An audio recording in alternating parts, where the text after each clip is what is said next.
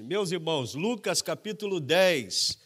Eu gostaria de falar nesta noite sobre uma parábola muito conhecida nossa, do bom samaritano. E o pastor Xavier falava aqui acerca da mulher samaritana, e eu entendi isto como uma confirmação da parte de Deus, embora eu vou falar sobre o bom samaritano. Mas entendi como sendo uma confirmação que de fato eu tenho que falar do bom samaritano. É verdade, da mesma região. E como é importante, meus irmãos, né, a gente lembrar de Samaria, né, dos samaritanos. É muito interessante, é muito importante, segundo a história. E nós vamos falar desta parábola, meus irmãos, algumas ações importantes que este homem, que na realidade ele chega a se confundir nas suas ações, nas suas atitudes com o próprio Senhor Jesus, né?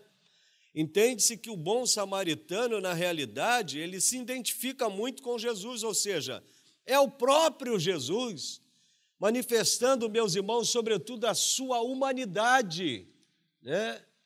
Se manifestando como Deus, mas também a sua humanidade, o desejo de estar próximo das pessoas, de atender às suas necessidades, de poder compartilhar o seu amor, né, de exercer a sua proteção, os seus cuidados, a sua guarda, o seu amor, sobretudo. Então, essa parábola é muito interessante porque ela nos revela, meus irmãos, que da, de quem menos se espera, Deus retira né, ações e atitudes que nos servem como exemplo de vida. É o caso do bom samaritano. O texto nos diz aí, vamos ler a partir do versículo. Podemos ler a partir do versículo 25, isso, a partir do 25. Vamos lá. E eis que certo homem, intérprete da lei, se levantou com o objetivo de pôr Jesus à prova e lhe perguntou: Mestre, que farei para herdar a vida eterna? Então, o texto mostra que esse homem, meus irmãos, era um mestre da lei, era alguém que conhecia a lei com profundidade, né? com conhecimento de causa, ele sabia do que realmente ele estava falando. E o texto nos diz que o objetivo dele, a princípio, era colocar Jesus em prova. Olha o 26, vamos lá para o 26. Então Jesus lhe perguntou: O que está escrito na lei? Como você entende ou como você interpreta aquilo que está escrito na lei? E aí ele responde: A isto ele respondeu: Ame o Senhor, né? Sirva ao Senhor, adore o Senhor seu Deus de todo o teu coração e de toda a sua alma, com todas as suas forças e todo o seu entendimento, e ame o seu próximo como a você mesmo. Os irmãos, notem que este mestre da lei, este moço, ele, ele simplesmente resumiu todos os demais mandamentos em apenas dois, conforme Jesus ensinava né, que a lei e os profetas se resumem nisso, né? Amar a Deus sobre todas as coisas e ao teu próximo como a ti mesmo. E este homem, ele sabia exatamente desta prática, né? ele conhecia exatamente, e ele sabia que, de fato, todos os profetas e a lei de Moisés se resumiam nesses dois grandes mandamentos: amar a Deus e amar ao teu próximo versículo 28. Então Jesus lhe disse: Você respondeu corretamente, vá ou faça isto e você viverá. Ou seja, vai e faze a mesma coisa. Ou seja, com relação à prática de amar a Deus e ao teu próximo. Versículo 29. Mas ele, querendo justificar-se, perguntou a Jesus: Quem é o meu próximo? Quem é o meu próximo? Ele faz esta pergunta. Versículo 30. Jesus prosseguiu dizendo: O homem descia de Jerusalém para Jericó e caiu na, nas mãos de alguns ladrões ou salteadores, conforme algumas versões. Estes, depois de lhe tirar a roupa e lhe causar muitos ferimentos, retiraram-se, deixando semi-morto ou meio morto. Por casualidade, um sacerdote estava descendo por aquele mesmo caminho e, vendo aquele homem, passou de largo. De igual modo, um levita descia pelo mesmo lugar, por aquele lugar, e vendo o passou, vendo passou também de largo. Certo samaritano, porém, que seguia o seu caminho, passou perto do homem e vendo-o, compadeceu-se dele. E aproximando-se, fez curativos nos seus ferimentos, ou nos ferimentos dele, aplicando-lhe óleo e vinho. Depois colocou aquele homem sobre o seu próprio animal, levou para uma hospedaria e tratou dele.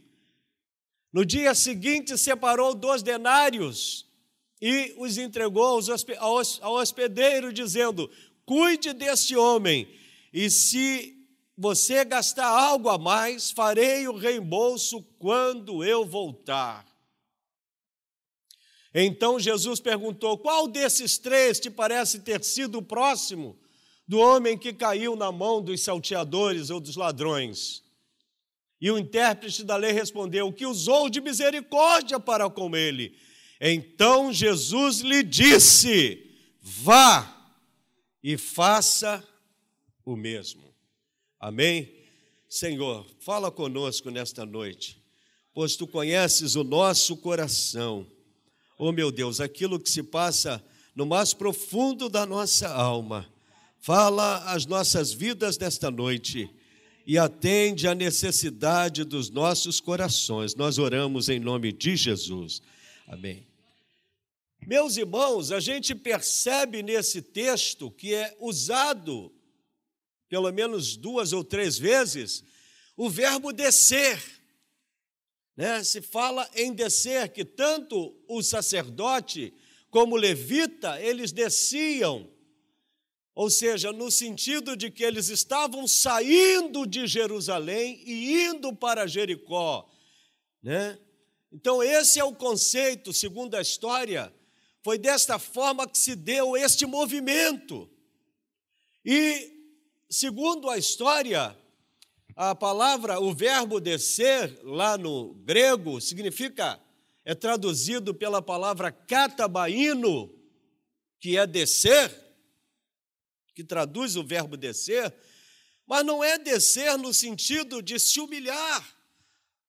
Quando a gente desce, meus irmãos, um pouquinho, como Zaqueu, por exemplo, desceu ao receber o convite de Jesus, ele desce daquela figueira depressa. Isso é muito bom nós descermos no sentido de reconhecer que Deus é grande, que Deus é amoroso, que Deus é soberano. Ou quando nós descemos no sentido de nos humilharmos diante de Deus, é muito bom. Mas aqui nesse texto, o verbo descer, ele meus irmãos, ele significa descer, mas descer de forma degradante. E lá na história, no Antigo Testamento, naquela época, a cidade de Jerusalém, ela representava o lugar da bênção. Era onde futuramente seria construído o templo. E era uma cidade cujos olhos de Deus estavam constantemente voltados para ela. Era uma cidade especial, por isso ela é traduzida como lugar de bênção. Ao passo que Jericó, na época de Josué, foi amaldiçoada por Deus.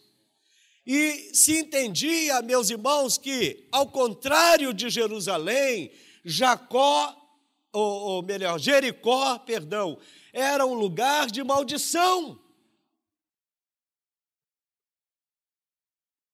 Jerusalém, lugar da bênção, e Jericó, lugar da maldição. E segundo o texto aqui, Jesus nos escreve, tanto levita, que representava todos os rituais da lei, o levita era o representante, meus irmãos, do cerimonial da lei. O texto nos diz que ele foi impotente, incapaz de se sensibilizar com a situação daquele homem. E Jesus menciona também o sacerdote, que era alguém, meus irmãos, de destaque na sociedade hebreia daquela época, entre os hebreus, o sacerdote exercia um papel fundamental como representante de Deus naquela época. Embora ele representava o povo diante de Deus, mas ele tinha a função de conduzir diante de Deus, meus irmãos, o sacrifício pelo pecado do seu povo. E no entanto, Jesus diz que esses homens, eles foram incapazes, mesmo conhecendo a lei, mesmo conhecendo todo o cerimonial, toda a religiosidade, todo o princípio da lei, eles foram insensíveis para atentar para a necessidade daquele homem.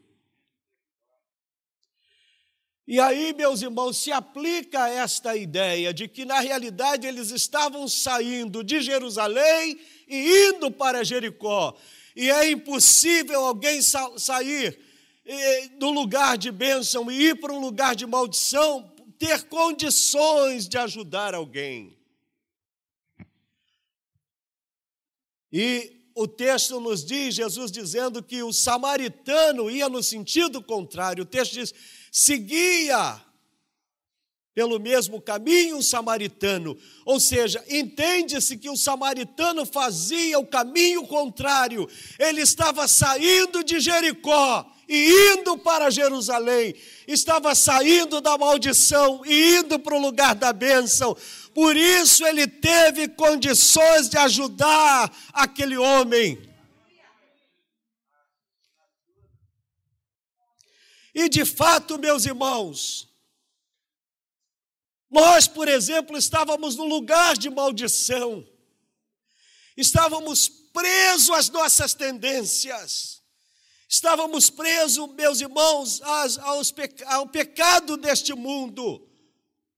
E alguém um dia estendeu a mão para nós, e nós tivemos condições de sair da maldição e vir para o lugar da bênção. E isto significa dizer que nós estamos aptos, nós estamos preparados, nós estamos em condições de estender a mão e ajudar. E se nós não fazemos é porque temos nos omitido. A primeira ação deste samaritano, meus irmãos, o texto nos diz no versículo 33.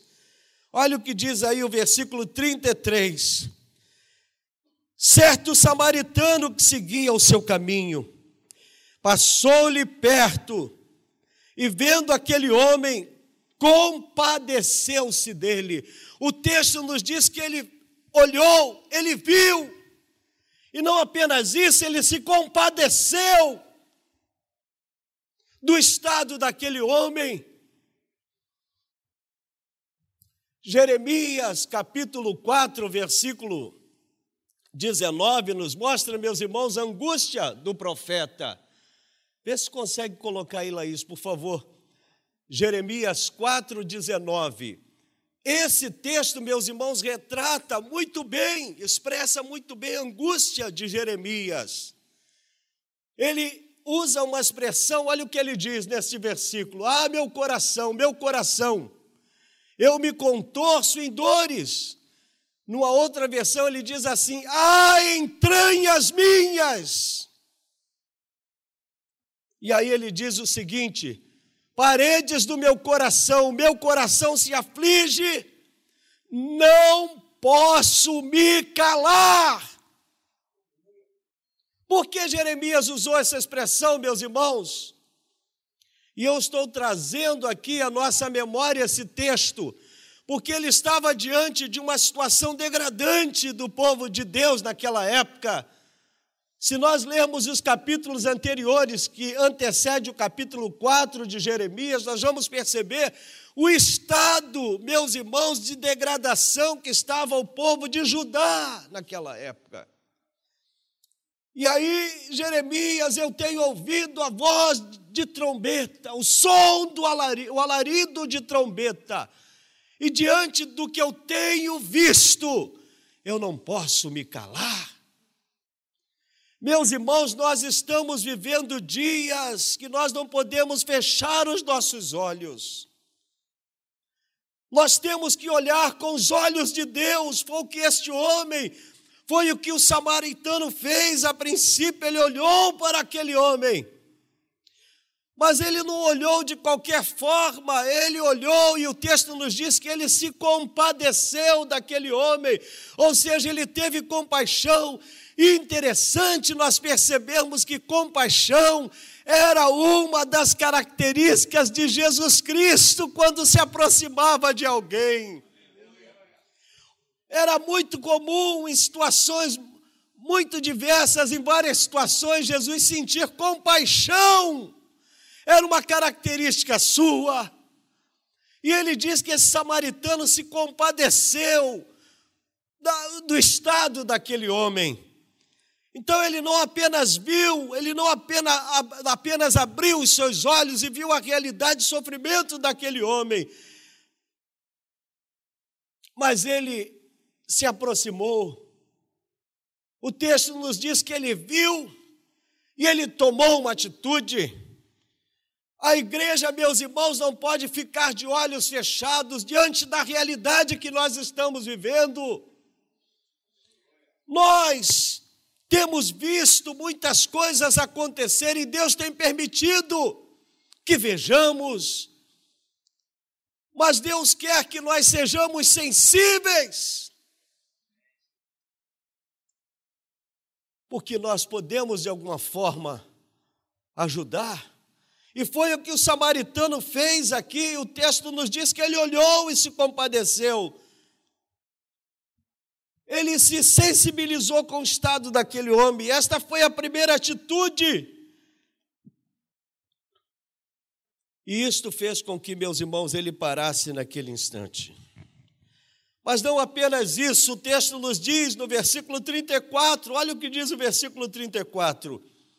E chegando-se, pensou-lhes os ferimentos, aqui na minha versão, aplicando-lhes óleo e vinho, que eram recursos que eram usados de forma terapêutica naquela época, tanto vinho como óleo, né? Aqui é claro que que era um óleo especial, muito puro, que era utilizado com fins de tratar determinadas feridas. E, de fato, né, amenizava, quem sabe, a dor.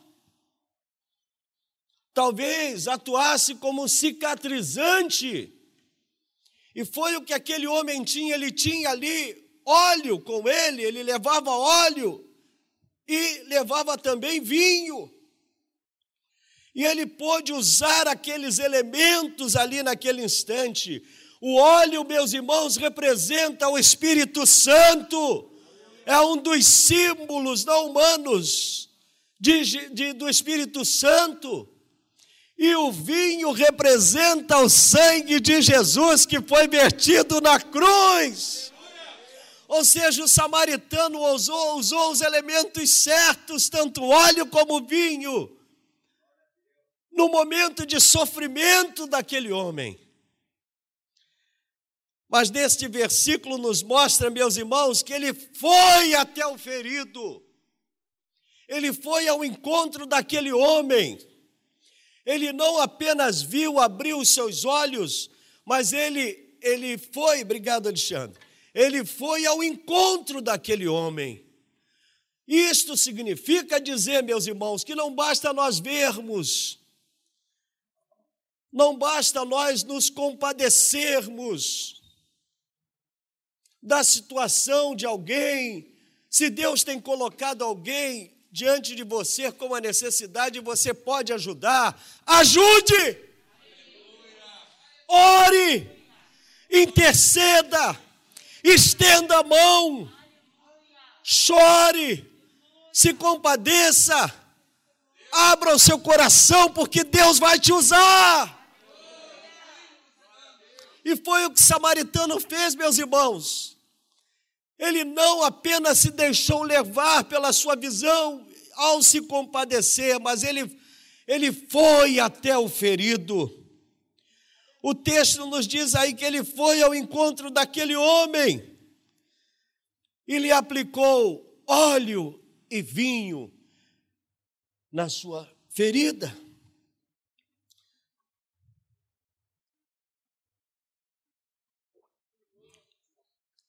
Não basta apenas ver, é preciso ir ao encontro. Diga, Senhor, eu estou aqui. Amém. Para ser usado por ti. Aleluia. Nota, meus irmãos, o samaritano não mandou alguém no lugar dele. Às vezes a gente costuma mandar alguém. Não, vai lá, atende lá essa pessoa. Não é verdade? Hein, Jorjão? Às vezes a gente manda alguém, porque a gente não está naquele, talvez naquele dia, de repente, meus irmãos, o nosso pão de manhã, como diz o pastor Paulo, caiu com a manteiga para. Meu Deus! E aí a gente está realmente angustiado com aquela situação. Mas vá você, se Deus mandou você, é você quem tem que ir. Não mande ninguém no seu lugar a não ser que você esteja impedido de ir. Mas se Deus mandou você, é você que precisa ir, compartilhar, orar, interceder. É você que precisa exercer o amor. É você. E foi o que o samaritano fez. Ele foi ao encontro daquele ferido. Ele não mandou ninguém. E, meus irmãos, ele ainda tomou uma atitude interessante, ele interrompeu a sua viagem. O texto nos diz que ele estava de viagem, ele seguia de viagem. Certamente ele tinha compromissos, certamente ele tinha horário. Ele abriu mão de tudo isto para dedicar um tempinho que fosse aquele homem, para cuidar da ferida daquele homem e meus irmãos, a ferida ela não se resume apenas no aspecto físico, esta ferida pode ser em várias áreas do, do, do, da vida humana. Pode ser na área emocional, você tem uma palavra de conforto, você tem uma palavra de encorajamento. Pode ser na área espiritual, e você pode ajudar. E foi o que o samaritano fez. Ele olhou, se compadeceu, mas ele foi ao encontro daquele homem ferido. Ou seja, ele gastou do seu tempo, ele se envolveu com a necessidade daquele homem. Meus irmãos, nem sempre nós estamos dispostos a nos envolver com a necessidade de alguém. Mas se Deus tem nos despertado para isto, se Deus tem nos separado com esse propósito, coloque-se diante de Deus e diga: Senhor, aleluia, que eu seja usado como instrumento, como o apóstolo Paulo, que preparava os seus sermões, que pregava as suas mensagens em função da necessidade humana. Se formos analisar todas as palavras de Paulo, era sempre em função da necessidade humana. Paulo não pregava outro tema, outro assunto, a não ser atender a necessidade das pessoas, do ser humano. E ele alcançava o seu objetivo. E foi o que o samaritano fez, meus irmãos, que ação maravilhosa. Ele foi ao encontro do ferido. Mas alguém poderia estar dizendo: Mas, pastor, o que, que eu posso fazer por essa pessoa? Eu não posso fazer nada. Não é verdade? Às vezes nós nos sentimos, meus irmãos, impotentes diante do, do problema que a pessoa está vivenciando. Mas vá, querido, em nome do Senhor, Não deixe de ir, não, porque Deus vai te dar condições, Deus vai te dar recursos, Deus vai te dar a palavra certa, Deus vai te usar com autoridade para trazer consolo, para trazer conforto, para renovar a esperança no coração daquela pessoa. E, meus irmãos, se for preciso tratar feridas, Deus vai te dar os recursos necessários. E você vai tratar as feridas, sim, e você vai trazer cura à vida daquela pessoa, em nome de Jesus Cristo. E aí, ainda no versículo 34, meus irmãos, o texto nos diz que ele cobriu as feridas daquele homem com óleo, com azeite e com vinho. E o que significa isso, cobrir a ferida? Num contexto cultural, isto significa valorizar a dignidade da pessoa. Quando ele cobriu as feridas daquele homem, ele estava dizendo para ele: Olha, você tem valor sim, você é importante para Deus, você é importante para a sua família, você é importante para os seus amigos, você é importante para a sua comunidade, você é importante para os seus. Ou seja, ele estava resgatando a dignidade daquele homem, porque ele não podia se locomover, era comum naquela região pela, pela região ser muito íngreme e, e, muitas curvas naquelas estradas, os salteadores se escondiam em determinados lugares e ficavam às espreitas esperando um momento de atacar alguém. Era muito comum naquela região. E aí Jesus mostra isso e demonstra isso, meus irmãos, nesta parábola. E o texto nos diz que ele cobriu as feridas e ao cobrir, ele estava valorizando a dignidade daquele homem. Ou seja, ele tratou dos seus ferimentos. Quando a gente é capaz de tratar dos ferimentos de alguém, meus irmãos, isso nos traz tanta alegria e conforto, nos traz tanta paz interior, nós nos sentimos tão é, é, é, é úteis, no sentido de que nós estamos cuidando de alguém como é importante nós cuidarmos das feridas. Quantas pessoas que vêm até nós, às vezes com feridas da alma, que só Deus pode tratar, meus irmãos, e às vezes nós nos omitimos. Nós precisamos despertar, nos posicionar como igreja no tempo atual que estamos vivendo. É nesse sentido que Paulo escreve lá na sua carta: despertar neste tempo, ou acordar deste sono profundo, dessa letargia, e se colocar diante de Deus e dizer: Senhor, eu estou aqui, eu quero abençoar, eu quero ajudar, enfim, eu quero contribuir, eu quero abençoar a vida desta pessoa.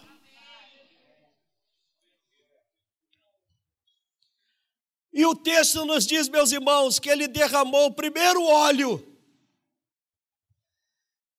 que simboliza bondade, além de simbolizar também o Espírito Santo. O óleo também simboliza bondade. Quando alguém oferecia o azeite, o óleo aqui, que representa o azeite, era um ato de bondade, era um ato de generosidade, porque era algo muito especial.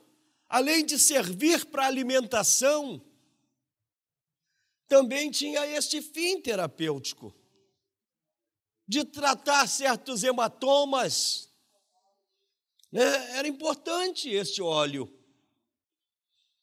E o texto nos diz que ele primeiro derramou óleo, simbolizando a bondade, a generosidade, a graciosidade,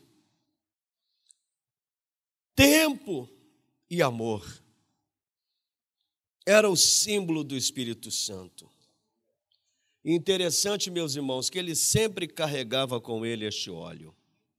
Você tem carregado óleo com você? Esse samaritano tinha o hábito, para onde saía, ele carregava este óleo. Olha aí a presença do Espírito Santo, deste óleo, meus irmãos, que faz com que nós abramos os nossos olhos e enxerguemos a necessidade de alguém. Ele sempre carregava esse óleo. E aí, depois de ter usado esse óleo, o texto nos diz que ele usou vinho para sepsia de contato dos hematomas. O vinho ajudava na sepsia, no cuidado, na limpeza da ferida. E o vinho simbolizava o sangue de Jesus Cristo.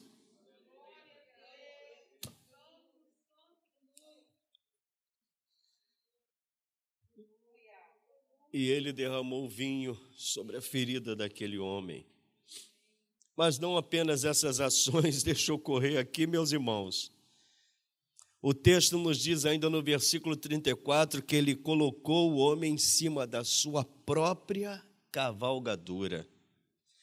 Ele colocou o homem sobre o seu próprio cavalo. Ou seja, isso demonstra o quê? Que ele cedeu algo que era dele. Olha que coisa maravilhosa. A sua própria cavalgadura, ou seja, do que era seu pessoal, ele compartilhou com aquele ferido.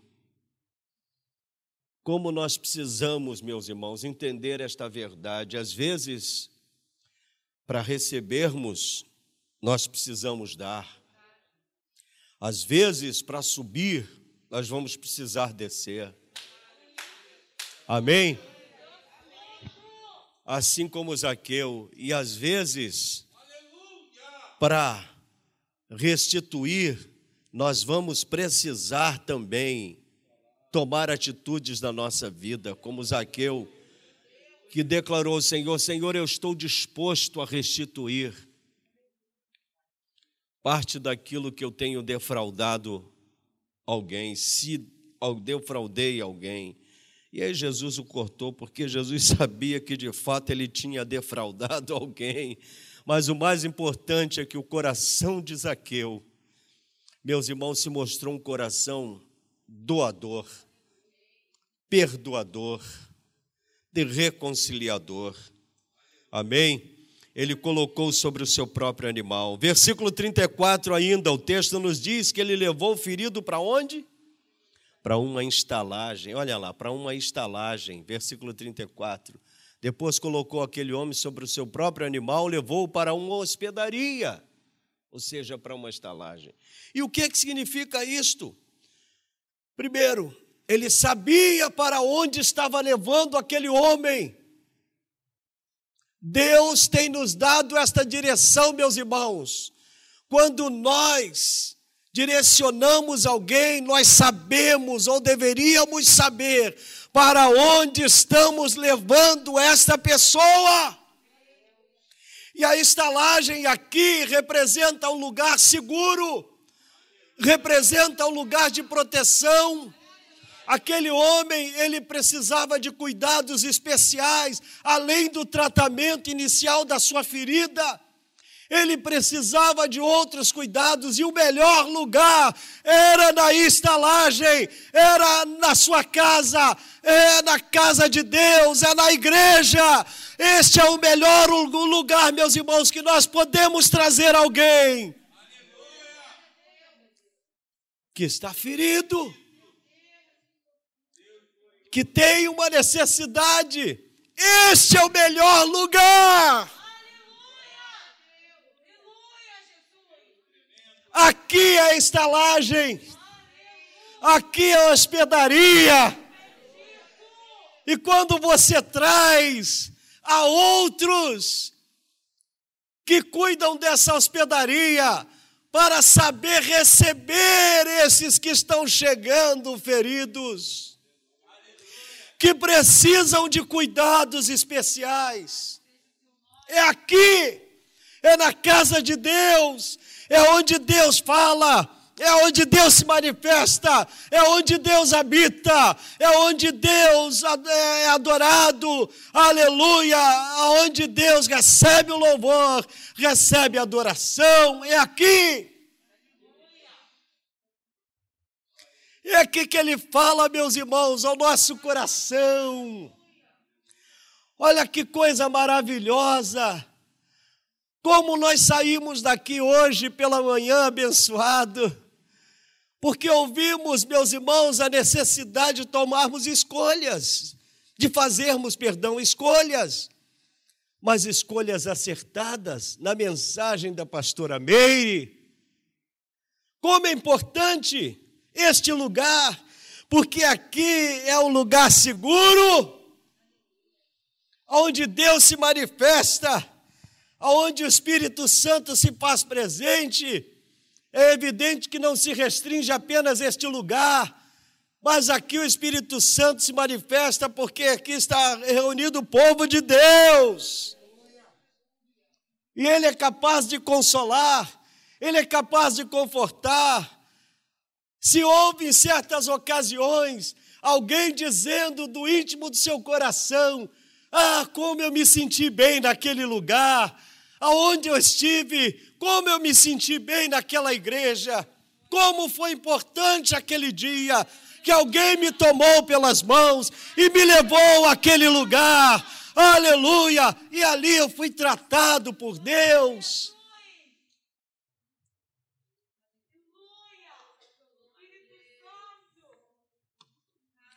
Aleluia. Ele levou para a estalagem, sabia para onde estava levando, levar as pessoas feridas ou semi-mortas, que era o caso deste homem, que precisavam de uma ajuda especial. Mas, meus irmãos, ainda no versículo 34, e olha que praticamente a gente não saiu deste versículo, quase não saiu mostra também uma outra ação. Olha lá. Ele tomou conta dele, ou seja, ele tratou dele. Olha o que diz o texto lá, ó. Levou-o para a hospedaria e tratou dele.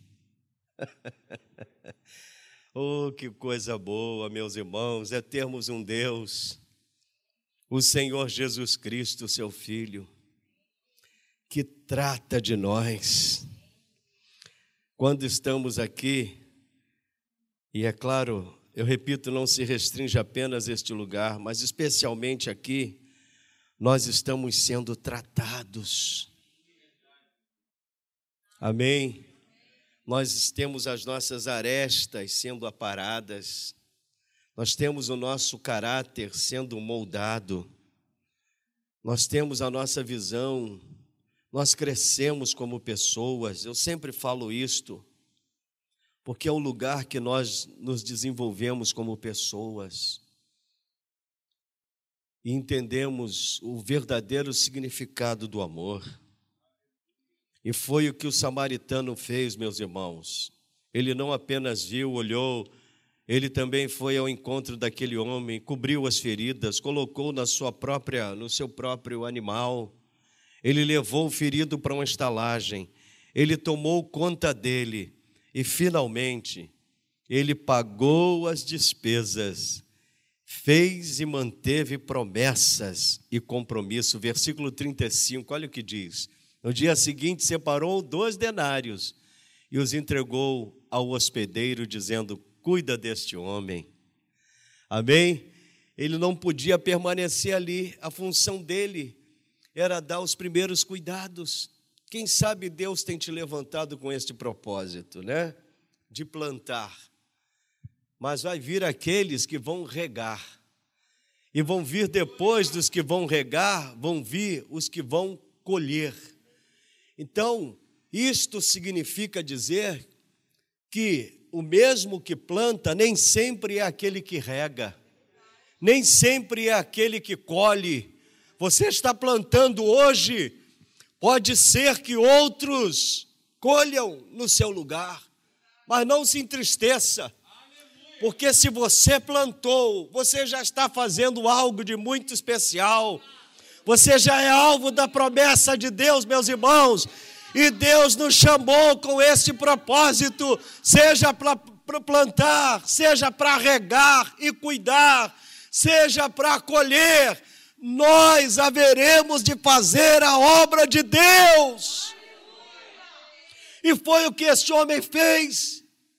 Ele pagou, ele retirou dos seus recursos pessoais e pagou para que outros mantivessem aquele cuidado com aquele homem. Amém?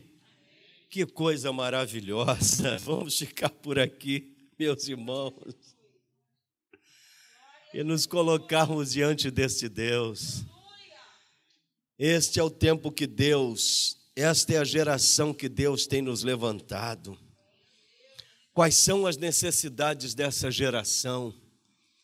Indague de Deus, diga aí, pergunte ao Senhor: Senhor, abre os meus olhos para que eu veja as necessidades dessa geração que eu estou vivendo, para que eu não passe em branco para que a minha vida tenha significado neste mundo, Senhor. A que a missão que eu estou aqui cumprindo no teu nome, ela tenha representatividade, para que ela surta efeito na vida de alguém. Porque daqui a alguns instantes, como diz Tiago, meus irmãos, a nossa vida ela consiste numa nuvem, num vapor que vai, vai, vai e logo se desvanece. Nós estamos aqui de passagem. E o que é que nós temos deixado de herança, de legado? Pense nisto. Até porque, meus irmãos, esse não é, é essa não é a nossa pátria. Esse não é o lugar que nós vamos permanecer. Nós estamos aqui como peregrinos. Mas permita a Deus que a nossa passagem tenha significado na vida de pessoas, que a gente possa cuidar de feridas, que a gente possa amar com toda a intensidade do amor ágape de Deus, que a gente possa estender as mãos e dizer: conte comigo, eu estou aqui. Amém.